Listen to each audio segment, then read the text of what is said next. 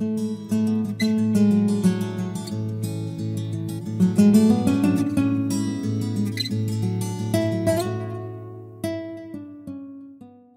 el estudio que vimos hace un mes, el estudio Hijos Obedientes, miramos cómo es que Dios nos manda a vivir como sus hijos.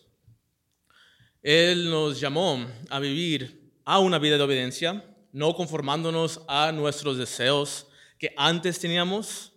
Nos llama a vivir en santidad porque Él es santo y nos llama a vivir en temor a Él porque Él es un juez justo que no hace acepción de personas.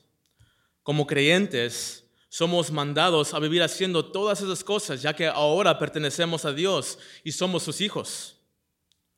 Y es por eso que el creyente no puede vivir en desobediencia, en impureza o vivir una vida sin temor a Dios, porque el Padre nos ha llamado, somos sus hijos, y el que nos llamó es santo y un juez justo. Miramos aquí a un Padre misericordioso mandando a sus hijos a caminar en obediencia y santidad y un temor reverente. Y esto es lo que debe de marcar nuestras nuevas vidas en Cristo, ya que hemos nacido de nuevo.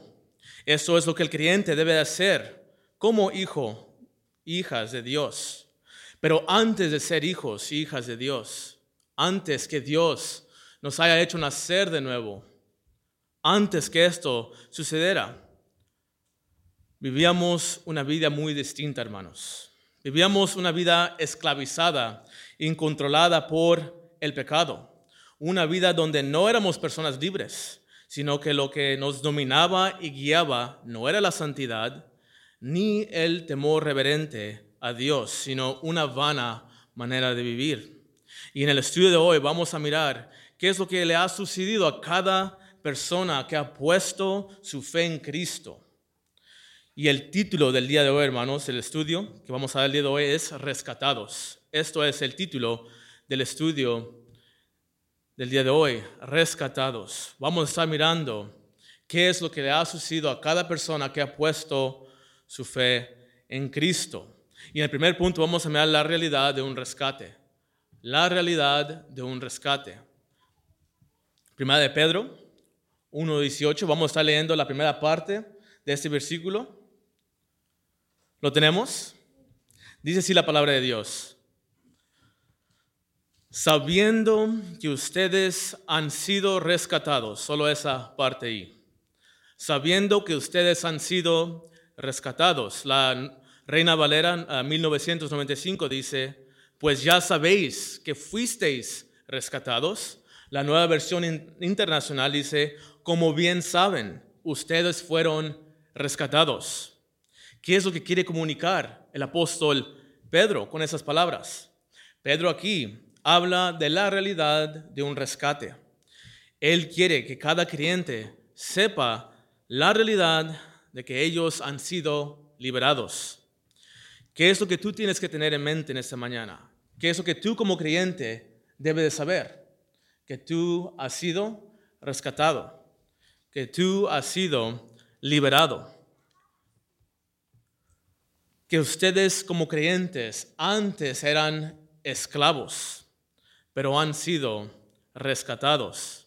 Y aquí donde dice, hermanos, sabiendo que ustedes han sido rescatados, la palabra rescatados, esa palabra, esa palabra rescate, es la palabra lutro, y se usaba de una persona que entraba a la marqueta para comprar un esclavo, un esclavo con la mira de darle libertad.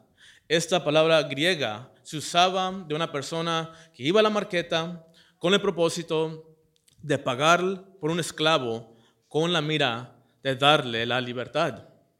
Esto implica que el creyente estaba bajo esclavitud. Si el texto dice, sabiendo que ustedes han sido rescatados, esto implica que ustedes, que nosotros éramos esclavos, que estábamos bajo la esclavitud y que por sí mismos no podíamos obtener esa libertad.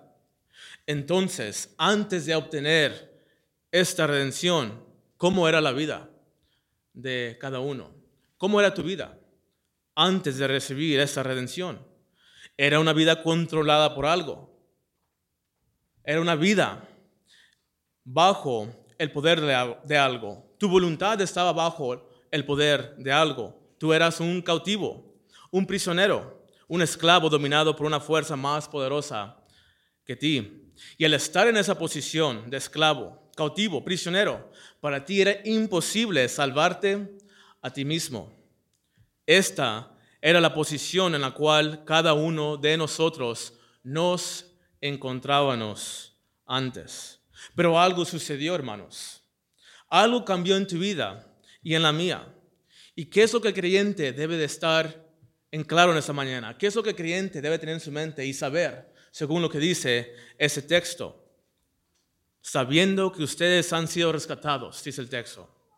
Hubo un rescate en donde alguien vino y pagó ese precio por completo, soltando al cautivo. Eso demuestra que ustedes como creyentes no son personas libres por algo que han hecho. Pedro dice, ustedes han sido rescatados. ¿Qué es lo que has hecho tú para librarte? ¿Qué es lo que tú has contribuido en todo esto? Y es absolutamente nada. Nada hemos contribuido a esta libertad. Alguien más, hermanos, tuvo que venir Alguien más tuvo que venir y desatar las cadenas que nos imprisionaban. Alguien más tuvo que desatar las cadenas que te encadenaban. Alguien más vino a socorrer. Tú y yo éramos los esclavizados de esta historia, pero el día de hoy no es así. Hoy tú eres una persona libre. ¿Y por qué? Porque alguien vino a tu rescate. Y esto es lo que está diciendo el apóstol Pedro sabiendo que ustedes han sido rescatados. Y en tu mente posiblemente te estarás preguntando, ¿de qué he sido rescatado? ¿O de qué he sido liberado yo? En el segundo punto vamos a mirar rescatados de una vida vana. Rescatados de una vida vana. Vamos a seguir leyendo el texto, hermanos, en el versículo 18. Dice así, sabiendo que fuisteis rescatados de vuestra vana manera de vivir. Hasta ahí vamos a estar leyendo. Sabiendo que fuisteis rescatados de vuestra vana manera de vivir. Pedro nos está diciendo aquí que el creyente ha sido rescatado o librado de qué hermanos? De una vana manera de vivir. Strong's Dictionary dice que la palabra vana, aquí donde dice de vuestra vana manera de vivir, la palabra vana significa vacío, literalmente inútil. Otro diccionario, Swanson Dictionary, dice la palabra vana significa sin valor o infructuosa. Pedro nos está diciendo que hemos sido rescatados de una vana manera de vivir. Y eso significa que nosotros fuimos rescatados de una vida vacía, una vida inútil, sin valor y infructuosa. Pero pensemos, ¿qué es, hermanos, lo que hacía nuestra vida vacía, inútil, infructuosa? ¿Cómo vivíamos antes? ¿Cómo es que uno caminaba en su vida pasada? Antes de Cristo, hermanos, vivíamos una vida en ignorancia. Leamos el versículo 14, por favor. Versículo 14 antes de Cristo, antes de ser hijos obedientes, vivíamos una vida en ignorancia, una vida sin conocimiento a la verdad. Leamos el versículo 14, ¿lo tenemos? Versículo 14 dice de esta manera, como hijos obedientes, no os conforméis a los deseos que antes teníais, estando en vuestra ignorancia. ¿Cómo es que el apóstol Pedro describe, describe nuestra vida de antes? Dice que antes vivíamos en ignorancia y antes teníamos deseos contrarios a la voluntad de Dios. Antes de ser rescatados, antes de ser liberados por Cristo, cada uno de nosotros vivía en ignorancia. Era una vida sin conocimiento de la verdad. Era una vida totalmente fuera de la verdad, donde se vivía en los deseos de la carne. Cuando tú vivías agradando a tus deseos carnales y vivías en ignorancia, pensemos cuánto buscabas agradar al Señor. Cuando aún estabas en ignorancia y vivías deleitándote en estos deseos carnales, en esa vida, ¿cómo tú, o más bien cuánto tú buscabas agradar y obedecer al Señor. Uno, no, solo se dejaba llevar por lo que sentía. El corazón no regenerado de antes solo tenía hambre de qué, hermanos? De pecado. Solo buscábamos llenar esa hambre de pecado que nuestro corazón no, generado, no regenerado tenía. Tenía hambre de inmoralidades y maldad. Lo único que deseaba uno hacer en esta vana manera de vivir era satisfacer y dejarse guiar por pasiones pecaminosas. Esto, esta vida, era una vida controlada por pasiones carnales. Quiero que vayamos a 1 de Pedro, por favor. 1 de Pedro 4, capítulo 4, del 3 al 4, por favor. 1 de Pedro, capítulo 4, del versículo 3 al 4, para mirar cómo esta vida en ignorancia era una vida controlada por pasiones carnales. Primera de Pedro 4, 3 al 4 dice así, baste ya el tiempo pasado para haber hecho lo que agrada a los gentiles, andando, dice el texto, y esto se refiere a una vida continua, continua, andando en lascivias, concupiscencias, embriagueces, orgías, disipación y abominables idolatrías. Versículo 4. A estos les parece cosa extraña. Esto es la reacción de los inconversos. A estos les parece cosa extraña que vosotros no corráis con ellos en el mismo desenfreno de disolución y os ultrajan. Voy a leer los mismos versículos en la palabra de Dios para todos. Dice así, Ustedes ya han vivido suficiente tiempo como personas que no creen en Dios, cometían pecados sexuales y hacían todo el mal que querían. Se emborrachaban, andaban en orgías, en parrandas y adoraban ídolos abominables. Versículo 4. Por eso, a los que no creen, ahora les parece extraño que ustedes ya no se unan a ellos en su vida perdida y desenfrenada, y por eso hablan mal de ustedes.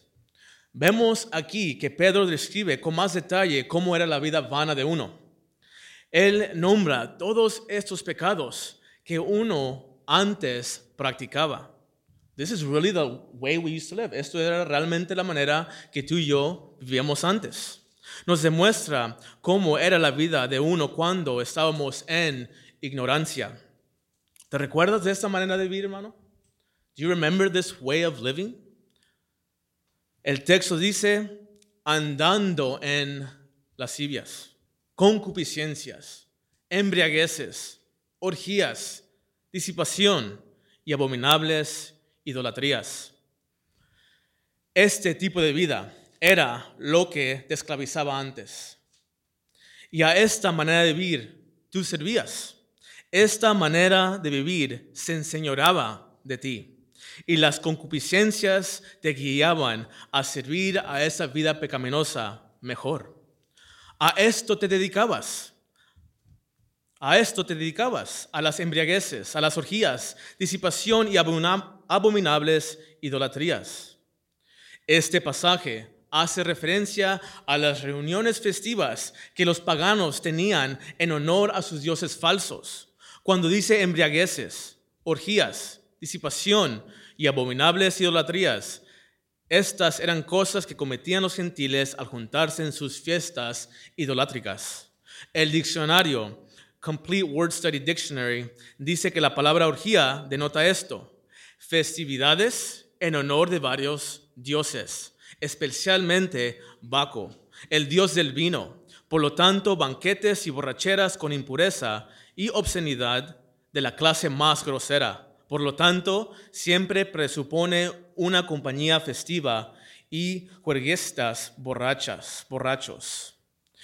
En pocas palabras, las personas se juntaban en honor a sus dioses falsos, se embriagaban excesivamente y esto los llevaba a perder el control.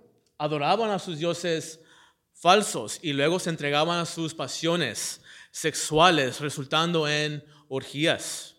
Y esta era la manera que uno corría, siendo controlado por la carne. La palabra de Dios para todos dice, o lo describe como una vida desenfrenada y perdida. Esto es la vida en que se deleitan los gentiles, aquellos que no conocen de Dios. Esta es la vida que nos había esclavizado a cada uno de nosotros. Una vida siendo guiada y controlada por las pasiones carnales de un corazón no regenerado. Reflexionemos. Así, vivíamos antes en ignorancia. Unos vivían esta vida peor que otros. Unos más dedicados que otros. Unos más fieles a esta vida que otros. Pero todos vivíamos de esta manera. Todos vivíamos controlados por las pasiones de la carne, unos más que otros, unos más entregados que otros. ¿Te acuerdas de esa vida? ¿Te acuerdas con qué mentalidad te despertabas todos los días? ¿Te acuerdas cómo te sentías cuando no podías satisfacer esos deseos carnales? ¿Recuerdas cuando andabas en las lascivias? Cuando lo único que te importaba era cometer actos groseros y perversos. Cuando vivías una vida descontrolada, dejándote llevar por el desenfreno sexual y no solo eso, pero todo tipo de inmoralidad. Cuando no había ningún freno a tus malos deseos y lo que tú sentías, eso era lo que tú ibas a hacer. Whatever you felt at that moment, that's what you were going to do. Because your only desire was to feed your fleshly heart. Lo único que buscábamos era satisfacer los deseos de nuestro corazón no regenerado, día tras día. Every day, día tras día, nos subíamos al mismo barco, tomando la misma ruta, viajábamos a la misma destinación, siendo controlados por el viento de pecados. Esto es la vida que te encarcelaba. Tu vida era una vida miserable donde el pecado reinaba y dominaba tu alma, donde el pecado te tenía engañado y controlaba tu mente y corazón, a tal punto que uno podía decir, uno podía decir, soy libre, pero en realidad, en realidad uno era un esclavo a esta vana manera de vivir. El texto, hermano, sigue diciendo esto. Leamos, por favor, en el versículo 18. Versículo 18. Dice así sabiendo que fuiste rescatados de vuestra vana manera de vivir. Después dice, la cual recibisteis de vuestros padres, esa parte, la cual recibisteis de vuestros padres. Podemos ver con esta frase, la cual recibisteis de vuestros padres, que esta vana manera de vivir es una vida que abarca generaciones. Es una vida que esclaviza a generaciones. Es una vida inútil que es transmitida de generación a generación. ¿De quién la hemos recibido? De vuestros padres. El texto dice, la cual recibisteis. Esta manera de vivir fue enseñada de una generación a otra. Esto nos enseña que esta vida es un patrón continuo, que no para con la vida de uno, pero sigue de padre a hijos, de generación a generación. En pocas palabras, hermanos, los padres la vivieron. Los padres la enseñaron a los hijos y los hijos seguirán esa vida pecaminosa. Y así se pasará a la siguiente generación. Y tú y yo éramos partes de, esta, de este patrón esclavizante. No podíamos salir de esta vana manera de vivir. Por nosotros mismos no podíamos rescatarnos. Pero el texto dice que tú y yo fuimos rescatados de nuestra vana manera de vivir. Entonces, si hemos sido rescatados y no podíamos, ¿qué fue aquello que nos liberó de esta vana manera de vivir? ¿Qué es aquello que pudo liberarnos a nosotros que estábamos esclavizados? que es aquello que puede liberar a las personas de esta esclavitud que abarca generaciones. Veamos el tercer punto, hermanos. Rescatados por la sangre preciosa de Cristo. Rescatados por la sangre preciosa de Cristo.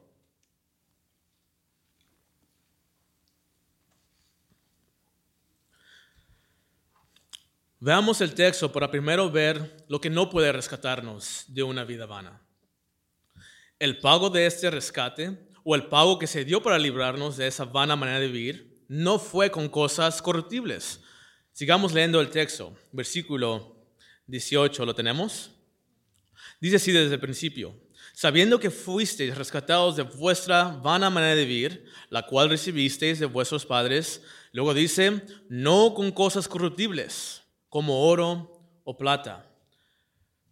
Vamos a mirar primero lo que no puede librarnos de esa esclavitud, lo que no puede rescatarnos de esta vana manera vivir. Y el texto dice, no con cosas corruptibles como oro o plata. Pedro primero nos enseña que nuestro rescate de una vida vana, ignorante, controlada por pasiones carnales, no fue realizada o no fue llevada a cabo con cosas corruptibles. El oro y la plata son de las piedras más valiosas en este mundo, pero aún con el valor que poseen en sí mismo, estos materiales no son incorruptibles, sino corruptibles. El oro y la plata son cosas corruptibles. Eso significa que se pueden decaer, corromper, perecer. El oro y la plata, aunque sean cosas muy valiosas, son cosas que se corrompen y que un día tendrán su fin. Cuando el texto dice no con cosas corruptibles como el oro y la plata, un comentarista dice que la palabra aquí, donde se refiere a oro y plata, está en su forma diminutiva. What does this mean? Esto nos demuestra que el objeto en lo cual Pedro menciona es algo pequeño. El oro y plata en este versículo está en forma diminutiva y esto es porque se está haciendo referencia a pequeñas monedas de oro y plata que eran usadas en tal tiempo para comprar a los esclavos. Pero en este caso, Pedro nos dice que no fuimos rescatados con estos materiales valiosos. El pago de nuestro rescate no fue con oro ni plata, porque la esclavitud en la cual nos encontrábamos no se podía pagar con esas cosas corruptibles. El oro y la plata sí podía pagar literalmente por un esclavo en tal tiempo, pero nuestra esclavitud era espiritual, a lo cual tú y yo estábamos esclavizados, era algo espiritual. Éramos controlados por una vana manera de vivir, una vida sin Cristo, una vida sin propósito, bajo el dominio del pecado. Y esto no se puede pagar con cosas materiales, no, sé, no importando cuán valiosas sean, porque un rescate espiritual no se puede pagar con algo material y corruptible. El ser humano puede tener todas las riquezas del mundo, puede tener billones de dólares, aún puede tener todos los diamantes de este mundo, pero esto nunca podrá rescatar su alma de una vida vana. Se pueden juntar todas las riquezas de este mundo, tenerlas en un mismo lugar, y esto no podrá pagar, no podrá rescatar al ser humano porque las cosas materiales no tienen en sí mismo el poder de pagar el precio eterno del pecado. El oro y la plata son piedras muy valiosas, pero en comparación a lo que sí se dio por nuestro rescate, su valor es poco. En comparación al pago realmente que se dio por nosotros, el oro y la plata son cosas insignificantes, porque no pueden liberar, liberar en ese caso. Nosotros hemos sido rescatados no con cosas corruptibles como el oro y la plata. Veamos el versículo 19. No hemos sido rescatados con cosas corruptibles como el oro y la plata. Versículo 19, sino con la sangre preciosa de Cristo, como de un cordero sin mancha y sin contaminación. Esta palabra, en el, en el versículo, la primera palabra dice, sino.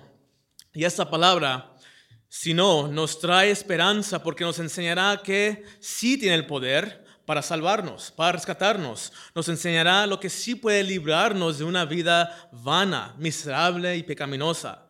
Esta palabra nos lleva esta palabra nos lleva de lo que no tiene el poder de sacarnos de esa esclavitud hacia aquello que sí es capaz y sí tiene el poder de salvarnos de una vida vana. Versículo 19.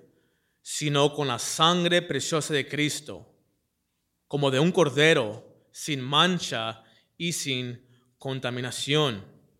Pedro nos dice que lo que sí nos ha liberado es la sangre preciosa de Cristo.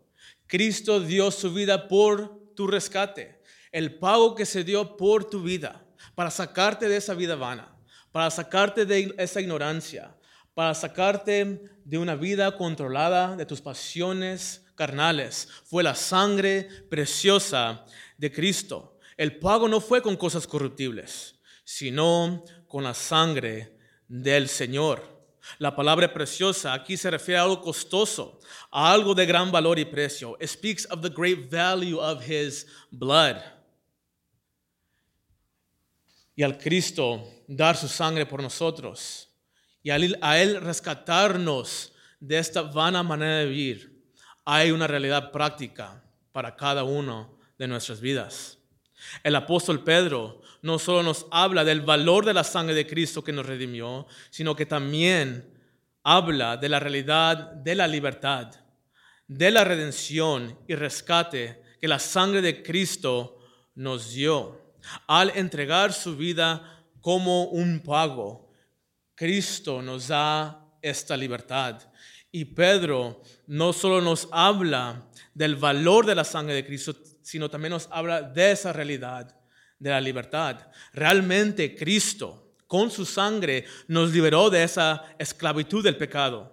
A todos los escogidos que tienen el Espíritu Santo y fueron rociados con la sangre de Cristo, realmente Cristo los liberó de la esclavitud y opresión del pecado y de las tinieblas en que estaban. Pregúntate, ¿acaso eres libre? Are you free this morning? ¿Acaso eres libre en esta mañana? ¿Cómo es que vives tu vida? ¿Vives tu vida como un rescatado? ¿Vives tu vida como alguien que ha sido liberado de la presión, del dominio del pecado? ¿Qué refleja tu manera de vivir el día de hoy? Pedro dice que no puedes vivir como los otros gentiles que no tienen a Dios, porque realmente hubo un pago y verdadero por tu vida. Ya no puedes vivir en la vanidad de tu mente, porque ahora eres un hijo de Dios. Al Cristo derramar su sangre por ti, al Cristo dar su sangre preciosa como el pago de tu rescate, tú ya no más puedes vivir en ignorancia, de una manera vana. Ahora tú eres un hijo de Dios. Conoces quién es Dios Conoces quién es Cristo y cuál es su voluntad. Ya no puedes vivir andando bajo tus pasiones carnales y tus desenfrenos inmorales, porque Cristo con su sangre realmente te ha liberado a ti. Realmente te ha sacado de la esclavitud. Realmente te ha liberado de esas maldades que heredaste de tus padres. Este texto no solo nos da una exhortación a no vivir haciendo el mal, sino, sino que nos habla de la realidad espiritual, del por qué porque ya no podemos vivir así de esa manera. Y es porque Cristo realmente te liberó entregando su vida para hacerte libre de todas esas cosas que hemos visto. Y porque su sangre preciosa fue derramada, ya no somos esclavos, somos hijos. Tú ya no debes de vivir entregándote a tus deseos carnales. Ya no debes de vivir de la manera que agrada a los gentiles. Tú ya no debes de correr de la misma manera. Ya no más debes ser controlado por tus concupiscencias, porque tú ya no estás ignorante. Tú sabes que fuiste rescatado con la sangre preciosa de Cristo. Sabes que fuiste rescatado. Sabes que fue la sangre de Cristo, preciosa y valorosa, que se dio por tu salvación. La vida que ahora tú vives ya no más debe ser una vida vana, pero se debe, pero se debe de vivir una vida como hijo obediente, un hijo santo, un hijo temoroso, porque Él pagó que se dio por ti. No fue algo corruptible, sino la sangre preciosa de Cristo. Su sangre es preciosa, porque solamente su sangre podía satisfacer el pago que el rescate demandaba. Su sangre es preciosa porque es un pago eterno por nuestras almas. Cristo realmente pagó el precio de nuestro pecado por toda la eternidad. Su sangre es preciosa porque nos rescató para siempre de nuestra vana manera de vivir. Su sangre es preciosa porque quebró el patrón generacional de una vida vana. Su sangre es preciosa porque nos rescató de una vida de ignorancia en donde solo buscábamos satisfacer las pasiones de la carne. Nuestra vida era inútil, infructuosa, no producía algo agradable a Dios, pero porque la sangre preciosa del Señor fue derramada, ahora podemos vivir conociendo la verdad y lo que realmente le agrada a Dios. ¿Y por qué Cristo y solamente Cristo es el que pudo rescatarnos? Why only him? ¿Por qué Cristo pudo rescatarnos? El texto sigue diciendo, en versículo 19, dice, sino con la sangre preciosa de Cristo, como de un cordero sin mancha y sin contaminación, como un cordero sin mancha y sin contaminación. Esto, hermanos, cuando Pedro dice esto, es una referencia a su impecabilidad. Y este versículo hace una alusión al Antiguo, al Antiguo Testamento, en donde se escogía el cordero para sacrificar. El cordero tenía que estar libre de defectos. Y esto ahora es aplicado a Cristo. Y en Cristo no se encontró ningún defecto, ningún pecado. Él fue libre de maldad. Él pudo rescatarnos de nuestros pecados porque Él nunca fue esclavizado por una vana manera de vivir. Él pudo rescatarnos porque Él nunca estuvo bajo el poder de una vida pecaminosa. Porque Él nunca vivió una vida en ignorancia. Él nunca se entregó a lo que le agradaba a los gentiles. Él hizo solo lo que le agradaba a su Padre. Cristo nunca pecó. Y aun cuando Él fue crucificado, aun cuando Él enfrentó adversidad y padecía. Pedro mismo nos dice que él no hizo pecado, que él no abrió su boca para maldecir cuando le maldecían. Por tanto, su sangre preciosa derramada por nosotros fue suficiente para rescatarnos. Su sacrificio expiatorio fue agradable delante de Dios porque Él era como un cordero sin mancha y contaminación. No hubo ningún defecto en el sacrificio que Cristo ofreció. Hermanos, el que nos ha rescatado de una vana manera de vivir fue Cristo. Si el día de hoy estamos libres, si el día de hoy podemos vivir vidas libres del poder del pecado y de una vana manera de vivir, es porque la sangre preciosa de Cristo nos ha dado esa libertad. Si el día de hoy podemos decir, así era antes, si hoy podemos decir, ya no más soy esclavo a los deseos carnales, es porque Cristo dio su vida por ti. Si hemos experimentado una vida libre del poder del pecado, si hemos dejado pecados atrás, si hemos escapado de las pasiones carnales, no es porque nos salvamos a nosotros mismos, no es porque nosotros mismos hicimos algo. Si fuera por nosotros mismos, ¿dónde estuviéramos, hermanos? Aún ahí, esclavizados en esa vana manera de vivir. Somos libres de todo esto y podemos experimentar gozo y paz en nuestras vidas.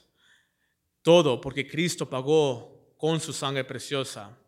Él dio su sangre como el precio de nuestro rescate. Por tanto, no vivamos más como un esclavo, porque ya no lo somos. Vivamos como que hermanos, como rescatados, porque Cristo ha dado su sangre preciosa por nuestros pecados. Y con eso en mente, hermanos, vamos a levantarnos Thank you.